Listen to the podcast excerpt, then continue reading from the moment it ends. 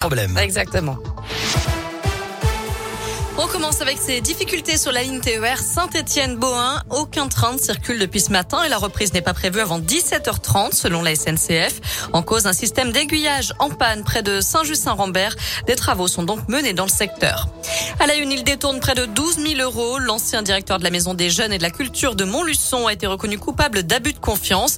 D'après la montagne, il est écope de 6 mois de prison avec sursis. Il a interdiction d'exercer une activité de comptable pendant 5 ans et devra rembourser la somme détournée à la MJ en ajoutant 600 euros pour les frais de justice. Face au tribunal, l'homme a expliqué qu'il avait contracté des dettes en prenant en charge sa maman pendant plusieurs années avant son décès.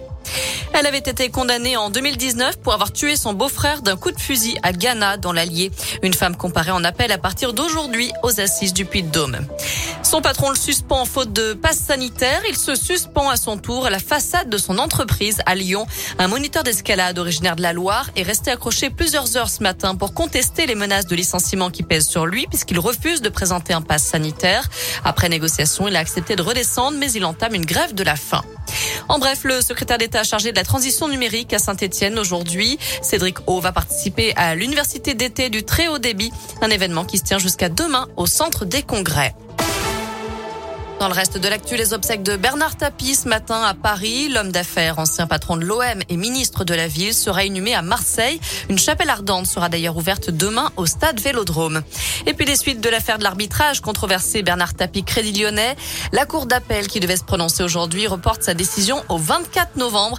Les poursuites pénales sont annulées pour lui après son décès, mais la justice doit encore trancher sur le sort de plusieurs autres prévenus, dont Stéphane Richard, le PDG d'Orange.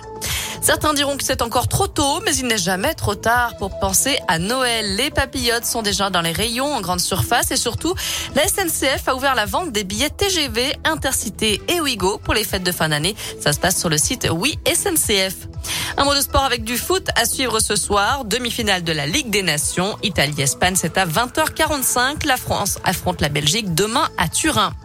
Et puis en basket, deuxième journée de championnat pour la JL Bourg qui joue sur le parquet de Limoges. Coup d'envoi à 20h. Enfin, le nouveau doyen des Français habite près de Lyon. Marcel Meis est à Saint-Romain-en-Galles, à côté de Vienne. Il a 112 ans. Cet ancien taxi ambulancier et garagiste est né le 12 juillet 1909.